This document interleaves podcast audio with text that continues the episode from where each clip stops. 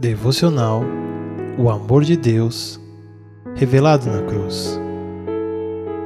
Sétimo dia. Sexta expressão. João 19, versículo 30.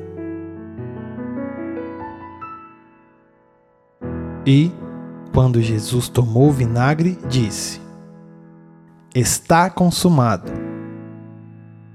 E, inclinando a cabeça, entregou o Espírito. Essa expressão é um brado de vitória, significando que tudo está feito. Pela morte do seu filho, Deus restaurou o nosso relacionamento com Ele, acabando com toda a inimizade inimizade com ele e de uns para com os outros. Pois, se quando ainda éramos inimigos de Deus, nosso relacionamento com Ele foi restaurado pela morte de seu Filho, agora que já estamos reconciliados, certamente seremos salvos por sua vida. Romanos 5, versículo 10. Cristo é a nossa paz. Ele uniu judeus e gentios em um só povo ao derrubar o muro de inimizade que nos separava. Ele acabou com o sistema da lei, com seus mandamentos e ordenanças, promovendo a paz ao criar para si, desses dois grupos, uma nova humanidade. Assim, ele os reconciliou com Deus em um só corpo por meio de sua morte na cruz, eliminando a inimizade que havia entre eles. Carta aos Efésios, capítulo 2, verso 14 ao 16. Deus, por meio da morte de seu filho, nos tornou justos diante dele. Mas ele, em sua graça, nos declara justos por meio de Cristo Jesus, que nos resgatou do castigo por nossos pecados. Deus apresentou Jesus como sacrifício pelo pecado, com o sangue que ele derramou, mostrando assim sua justiça em favor dos que creem. No passado, ele se conteve e não castigou os pecados antes cometidos, pois planejava revelar sua justiça no tempo presente. Com isso, Deus se mostrou justo, condenando o pecado e justificador, declarando justo o pecador que crê em Jesus. Romanos capítulo 3, versos 24 ao 26.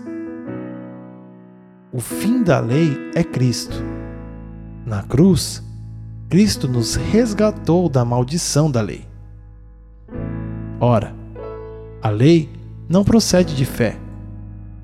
Mas aquele que observar seus preceitos, por eles viverá.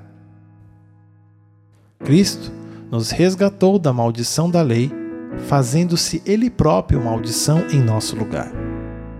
Porque está escrito: Maldito todo aquele que for pendurado em madeira. Por meio de Cristo Jesus, os gentios foram abençoados com a mesma bênção de Abraão, para que recebêssemos pela fé o Espírito prometido. Gálatas 3, 12 a 14. O fim do domínio do diabo, a libertação do medo da morte e a adoção à família de Deus.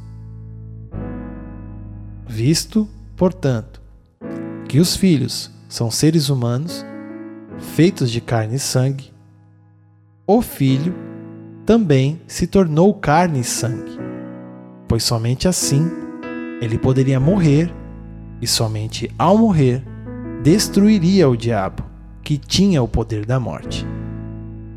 Só dessa maneira ele libertaria aqueles que durante toda a vida estiveram escravizados pelo medo da morte. Hebreus, capítulo 2, os versos 14 e 15. Vida 100%, 24 horas por dia, 7 dias por semana, na presença de Deus. Portanto, irmãos, por causa do sangue de Jesus, podemos entrar com toda a confiança no lugar santíssimo. Por sua morte, Jesus abriu um caminho novo e vivo através da cortina que leva ao lugar santíssimo.